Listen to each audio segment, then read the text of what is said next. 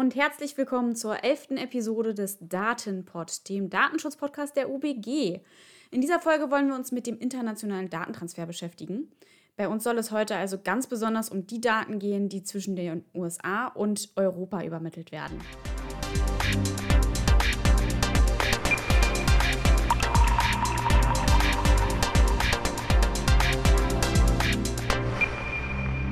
Wir freuen uns, dass ihr wieder eingeschaltet habt oder neu dazugekommen seid.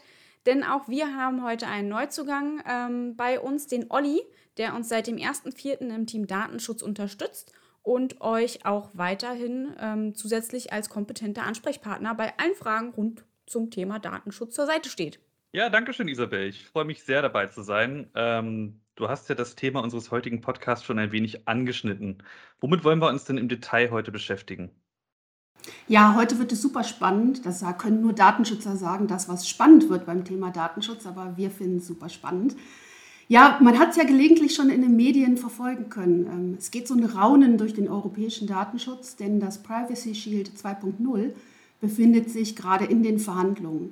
Nach Jahren des Wartens scheint sich nun wieder ein Abkommen zwischen den USA und der Europäischen Union anzubahnen warum denn überhaupt eine Version 2.0 notwendig geworden ist und was wir voraussichtlich zu erwarten haben, soll heute bei uns Gesprächsthema sein. Ah ja, okay. Naja, ich finde aber, dann sollten wir erstmal zum Beginn der Geschichte springen, weil angefangen hat das ja alles im Jahr 2000 mit dem sogenannten Safe Harbor Pakt zwischen den USA und der EU. Vielleicht versteht man dann besser, warum das Privacy Shield Abkommen überhaupt notwendig geworden ist und weshalb wir nun eine Version 2.0 brauchen. Auf den eigentlichen Titel des Abkommens, naja, den ich würde mal sagen, den sparen wir uns zum, zur besseren Verständlichkeit einfach mal an dieser Stelle, oder? Komm, sag mal, wie heißt er denn? Ja, weil du es bist, ne? Also man nennt es auch das transatlantische Data Privacy Framework. Also das ist natürlich ein sehr, sehr langer Begriff, etwas, was ich mit Privacy Shield 2.0 abgekürzt natürlich ein wenig, sagen wir es mal, praktikabler finde. Na, das stimmt, klingt aber schon mehr nach EU. Ja, das stimmt. klingt vor allem mehr nach Recht. Aber ähm, bei den ganzen Gesetzen, Safe Harbor, Privacy Shield, was kann man sich denn jetzt genau darunter vorstellen? Wofür brauchen wir sowas? Das ist eine gute Frage, Isabel. Der Safe Harbor Pakt, ja, Isabel steht immer in Fragen. Der Safe Harbor Pakt war notwendig, weil die damals gültige Datenschutzrichtlinie es grundsätzlich verboten hatte, dass personenbezogene Daten aus EU-Mitgliedstaaten in andere Länder übertragen werden, deren Datenschutz kein mit dem EU-Recht vergleichbares Schutzniveau aufweisen konnte. Dazu gehören eben auch und insbesondere die USA, denn sowas wie ein umfassendes Datenschutzrecht gibt es dort bislang überhaupt noch nicht. Ach echt? Also ich habe eigentlich immer gedacht, dass die USA genauso wie Deutschland ein moderner Industriestaat sind.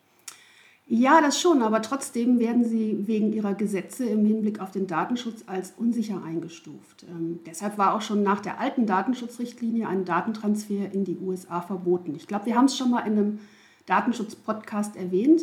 In den USA ist eben erstmal im ersten Schritt alles erlaubt, was mit Daten zu tun hat. Die kann man sammeln ähm, solange man möchte, es sei denn, sie werden, es wird verboten irgendwo. Und wir Europäer denken eben ganz anders. Da ist es eben erstmal verboten, Daten zu sammeln. Und ähm, es muss mir irgendwie erlaubt werden. Und das ist eben dieser, dieser Zwiespalt, den wir haben. Und ähm, deswegen haben wir schon damals äh, die USA als unsicheres Drittland eingestuft. Und äh, das gilt auch noch weiterhin nach der Datenschutzgrundverordnung sofort. Ja, und weil die eben ein unsicheres Drittland sind, dürfen personenbezogene Daten äh, dort nicht hin übermittelt werden. Ähm, ja, äh, in Drittländer, die nicht der Datenschutzgrundverordnung unterliegen, da dürfen die Daten eben nur übermittelt werden, wenn die ein ähnliches Schutzniveau haben wie wir in der Europäischen Union. Okay, also zum besseren Verständnis. Ähm, es ist also kein Problem, wenn ich einen Dienst in Anspruch nehme, dessen Server in, sagen wir mal, Frankreich stehen, weil das ja zur EU gehört. Richtig. Also vereinfacht gesagt gilt die Datenschutzgrundverordnung ja in der ganzen ähm, Europäischen Union uh, beziehungsweise dem europäischen Wirtschaftsraum. Äh, da müssen sich alle europäischen Länder dran halten. Und somit ist eine Datenverarbeitung in diesen Ländern, also in Frankreich, Spanien, ähm, Niederlande, komplett unbedenklich. Okay, und wie kann jetzt bezüglich der anderen Drittländer festgestellt werden, dass das Schutzniveau ausreicht? Also die DSGVO, die hat da ganz verschiedene Lösungswege entwickelt. Ähm, der gängigste könnte man sagen, ist der sogenannte Angemessenheitsbeschluss durch die Europäische Kommission, wobei halt verbindlich festgestellt wird, dass ein Land über ein Schutzniveau für personenbezogene Daten verfügt, das der europäischen DSGVO gleicht oder zumindest ähnelt. Eine Entscheidung von der EU-Kommission zugunsten eines Landes hat dabei direkt zur Folge, dass Daten fließen können, ohne dass weitere Schutzmaßnahmen erforderlich sind.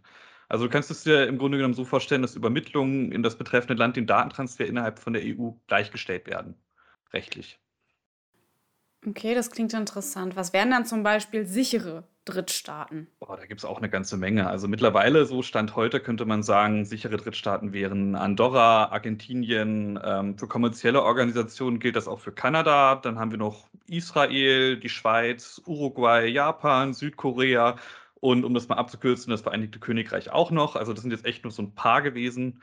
Ähm, da gibt es hinsichtlich der Datenübermittlung halt überhaupt gar keine Probleme mehr. Und wie sieht es da mit unserem großen Freund der USA aus?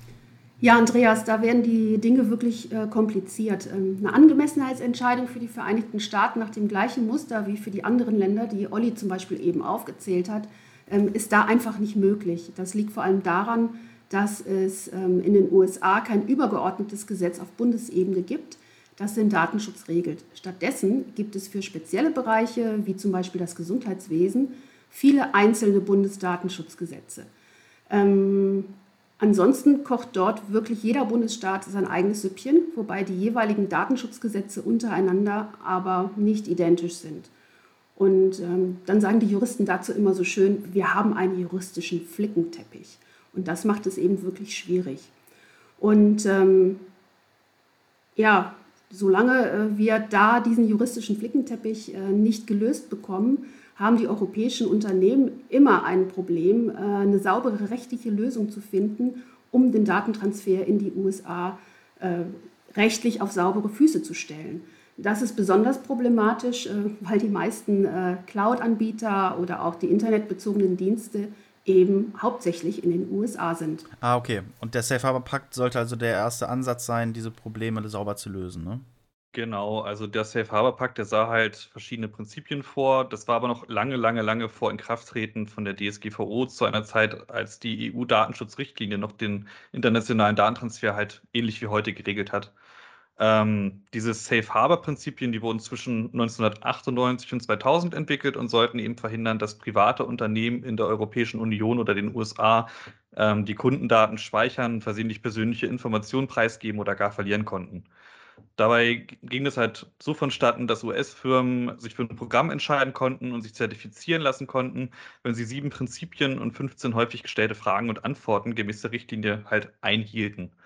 Ja, ähm, im Juli 2000 entschied die Europäische Kommission dann, dass US-Firmen, die diese Prinzipien einhielten und sich zertifizieren ließen, dem sogenannten Safe Harbor-Schema entsprachen. Das heißt, dass ein Datentransfer unter diesen Voraussetzungen, unter Einhaltung halt eben dieser Prinzipien ähm, von der EU in die USA halt fortan möglich war. Okay, das macht jetzt erstmal Sinn, ne? Aber woran ist denn das dann schlussendlich gescheitert? Naja, so sicher wie der Name sagt, Safe Harbor äh, war der sichere Hafen eben einfach nicht. Äh, deswegen hat eben auch 2015 der Europäische Gerichtshof äh, dieses Abkommen für ungültig erklärt. Die Entscheidung wurde getroffen, nachdem der Österreicher Max Schrems, das ist ein sehr äh, großartiger Datenschutzaktivist, bei der irischen Aufsichtsbehörde eine Beschwerde gegen Facebook eingereicht hatte. Facebook, hi. Wobei, wobei hat er sich da jetzt genau beschwert bei Facebook? Also bei über welche der Baustellen? naja, also das Safe Harbor Abkommen war eigentlich schon immer so ein bisschen problematisch, ähm, weil es wurde ja eigentlich nicht wirklich äh, kontrolliert. Also man muss sich das so vorstellen, die Firmen haben sich selber dem Safe Harbor Abkommen äh, unterworfen und gesagt, hallo, bei mir ist alles sicher. Aber hier ging es eben besonders auch darum, ähm, durch die Enthüllungen von Edward Snowden ähm, hat ja eigentlich die ganze Welt davon erfahren, dass die amerikanische Regierung willkürlich auf die Server von privaten Unternehmen zugreifen kann und damit Zugriff auf alle dort gespeicherten personenbezogenen Daten hat. Also auch die von uns äh, aus der Europäischen Union, also von dir Isabel, von dir Olli und auch von mir, ähm, da können die Geheimdienste einfach so drauf zugreifen. Ja, das war der Riesenhammer damals. Ne? Also klar, danach kann natürlich auch so ein Safe Harbor Abkommen keine Lösung mehr sein. Ne? Also nein, da das Safe Harbor Abkommen die unter die DSGVO fallenden personenbezogenen Daten nicht ausreichend schützen konnte, beschloss der Europäische Gerichtshof dann, es für ungültig zu erklären. Das wurde dann alles äh, bekannt unter dem schmissigen Namen Schrems I von dem eben erwähnten Max Schrems. Ähm, jedoch blieb das halt auch nicht lange so, wie es halt war. Also die Europäische Kommission reagierte da dann sehr schnell und schuf halt mit dem Privacy Shield dann ein neues Rahmenwerk, das den Safe Harbor dann ja recht fix ersetzen sollte. Ähm, der Privacy Shield wiederum, der sah dann stärkere Verpflichtungen für Unternehmen in den USA zum Schutz der personenbezogenen Daten von Europäern vor und verlangte eine stärkere Überwachung und Durchsetzung durch das US-Handelsministerium und die Federal Trade Commission. Okay. Und wer A sagt, muss auch B sagen. Ähm, nach Schrems 1 gehe ich mal ganz stark davon aus, dass es auch ein Schrems 2-Urteil gab. Genau, also der Herr Schrems, der hat äh, auch ein Schrems 2-Urteil ähm, her, ja, herbeigeführt. Was eigentlich logisch war, was wir eben erzählt haben, denn das Problem der anlasslosen und flächendeckenden Überwachung von EU-Bürgern seitens der US-Geheimdienste bestand eben weiter fort, egal wie man das Ding nennt und egal, ob man jetzt sagt, dass das Handelsministerium von den USA da es ein bisschen stärker kontrollieren sollte. Und deswegen bestätigte mit dem Max Schrems II-Urteil, Max sage ich schon, Max Schrems II-Urteil, der, äh, der Europäische Gerichtshof eben wirklich nochmal, ähm, dass eine Datenübermittlung in die USA nicht angemessen ist. Okay, also wurde das Privacy Shield dann auch aufgelöst. Das heißt, wir haben momentan gar kein Abkommen, aber Facebook, Google und viele andere Unternehmen transferieren doch weiterhin Daten in die USA. Man kann doch jetzt nicht wirklich erwarten, dass die US-Geheimdienste an ihrer Arbeitsweise was ändern, oder? Ich meine, wir sprechen hier von weltweiten Überwachungsmaßnahmen und man las ja immer wieder, dass es da Skandale gibt, zum Beispiel hinsichtlich der NSA. Ich frage mich daher, wie ein Privacy Shield 2.0 aussehen muss, damit man einem vergleichbaren Datenschutzniveau wie in Europa sprechen kann? Ganz vorsichtig gesprochen. Also man darf wirklich gespannt sein. Ähm, Im Moment gibt es ja angeblich nur eine prinzipielle Einigung, ähm, was nicht bedeutet, dass es wirklich eine spruchreife Lösung ist. Nach ersten Einschätzungen kann aber, wie Andreas vermutet, ähm, gehe ich wirklich auch nicht davon aus, dass sich an den gesetzlichen Befugnissen der amerikanischen Geheimdienste etwas ändern wird. In dem Fall wäre wirklich absehbar, dass äh, wieder geklagt wird und auch die zweite Version des Privacy Shield Abkommens gekippt wird. Aber das ist ja wirklich noch reine Zukunftsmusik. Okay, also wir halten nochmal fest, es gibt gerade gar kein Abkommen und es ist aber auch nicht absehbar, wann es wieder eins geben wird. Wird das jetzt irgendwie übergangsweise gelöst? Tja, Isabel, also da hat der Europäische Gerichtshof leider keine Alternativlösung für die Datentransfer in die USA angeboten. Eine zumindest übergangsweise Lösung über sogenannte Standardvertragsklauseln ist seit Juni letzten Jahres auch nur noch möglich, wenn die für die Verarbeitung Verantwortlichen zusätzliche organisatorische und vertragliche Maßnahmen umsetzen. Einige Unternehmen, wie zum Beispiel Microsoft, haben sogar freiwillig angekündigt, zusätzliche Maßnahmen zu ergreifen, um ein angemessenes Schutzniveau für personenbezogene Daten zu gewährleisten, die in den Anwendungsbereich der DSGVO fallen. Leider sind sich die Aufsichtsbehörden in Deutschland allerdings noch nicht so ganz einig, ob diese Maßnahmen ausreichen, um ein angemessenes Schutzniveau im Sinne des Artikel 44 DSGVO zu gewährleisten oder halt eben nicht. Habt ihr das übrigens mitbekommen? Also die USA reagieren ja schon. Also ganz aktuell wurde am 3.6. Äh, in diesem Jahr in Washington äh, der American Data Privacy Act vorgestellt. Das ist ein Entwurf für ein US-Bundesdatenschutzgesetz. Und dieser Entwurf, der ähnelt äh, sehr der Datenschutzgrundverordnung, also übernimmt einige wirkliche Grundstrukturen, äh, wie wir sie kennen. Sollte der angenommen werden, ist das vielleicht ein erster Schritt, dass man sagt, in den USA ist ein angemessenes Schutzniveau? Fragezeichen. Ja, aber das wird doch sicher nicht die Lösung aller Probleme sein, oder? Meine, nur weil es da dann einen Vertrag oder möglicherweise ein Bundesdatenschutzgesetz gibt, äh, heißt es doch nicht, dass die, äh, dass die Geheimdienste trotzdem da reingucken. Ich meine, dann wird ja trotzdem auch wieder alles hinfällig, oder nicht? Ja, genau, das ist eben der Punkt. Deswegen hatte ich jetzt auch gerade gesagt, Fragezeichen, äh, weil ich kann mir wirklich nicht vorstellen, ähm, dass das Gesetz, äh, das diese weitreichenden Befugnisse der US-Geheimdienste US äh, erlaubt, ähm, dass das durch ein US-Bundesdatenschutzgesetz ähm, irgendwie ausgehebelt wird oder obsolet wird. Äh, aber jetzt mal, jetzt mal ganz ehrlich, kann man nicht. Äh, jetzt arbeiten alle daran und unterm Strich können wir uns jetzt schon vorstellen, dass es hinfällig ist. Das heißt, man weiß vom jetzigen Zeitpunkt aus schon, dass da Tausende von Menschen an so einem Ding arbeiten. Und unterm Strich weiß man, dass es eigentlich schon hinfällig ist, oder nicht? Kann man sowas wie vorher prüfen? Ja, also ich denke mal, deshalb gibt es jetzt Max Schrems 1 und 2. Äh, wahrscheinlich, weil die Leute sich schon so gedacht haben, na gut, okay, wir nennen es mal eine Zahlenreihenfolge, weil wer weiß, Max Schrems 3, 4 und 5. Der reibt sich schon die Hände, oder was? Also wenn einer aktiv im Datenschutz ist, dann wahrscheinlich der Herr Schrems.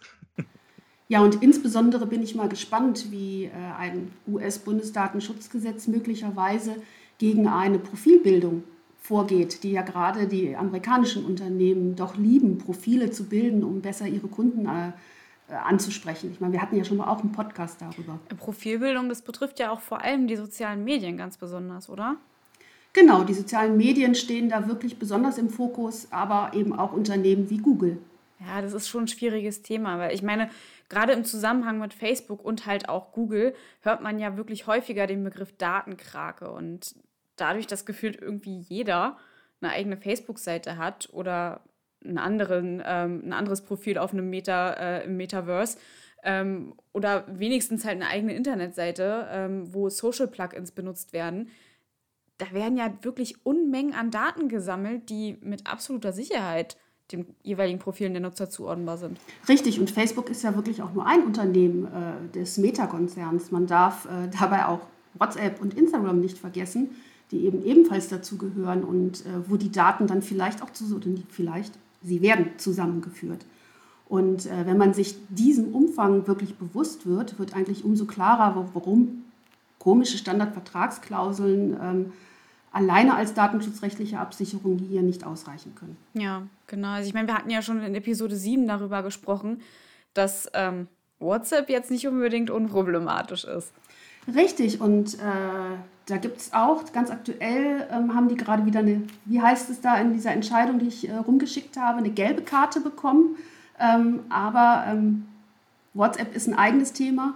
Und ergänzend äh, dachte ich, dass wir doch in der nächsten Episode mal wirklich über Facebook und vielleicht über die Facebook-Fanpages sprechen. Das ist nämlich auch gerade hochspannend und äh, reicht bald auch wieder zum Europäischen Gerichtshof. Ja, also als jemand, der mit Facebook aufgewachsen ist, ähm, würde mich das schon interessieren. Ja, ich denke, ich werde mir heute Abend auch noch mal anschauen, wie groß mein digitaler Fußabdruck eigentlich mittlerweile geworden ist.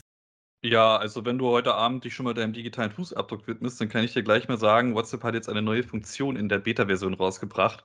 Und zwar ist es jetzt möglich, über die WhatsApp-App ähm, in den Datenschutzeinstellungen einen Bericht erstellen zu lassen über deine Nutzerdaten. Also da kannst du mal gucken, ähm, was WhatsApp eigentlich denkt, wer du bist, beziehungsweise wie viele Daten da eigentlich von dir schon gesammelt wurden. Und da kriegst du halt nach drei Tagen kriegst du dann den fertigen Bericht. Okay. Was möchte ich wissen, was Facebook über mich denkt? Es ist jetzt gerade für mich so ein bisschen hin und her gerissen, aber ich vermute mal stark, dass ich das doch auch mal ausprobieren werde. Na, sieh doch mal, dann hat doch die Episode was gebracht. Äh, wenigstens ein Denkanstoß, nicht wenigstens, sondern wirklich ein Denkanstoß bei Andreas und Isabel. Olli hat es schon gemacht. Ich glaube, ich mache es auch, äh, meinen digitalen Fußabdruck mal anzufordern. Und genau diese Sorgfalt wollte, sollte man eben auch pflegen, wenn es um die eigenen Daten geht. Vorsicht ist wirklich besser als Nachsicht und was einmal im Umlauf ist, ist eben wirklich niemals vergessen. Das sollte man immer überlegen. Okay, wenn ihr, liebe Zuhörerinnen und Zuhörer, noch Fragen zum Privacy Shield 2.0 oder anderen datenschutzrechtlichen Themen habt, dann schreibt uns doch gerne eine E-Mail an podcast.ubgnet.de.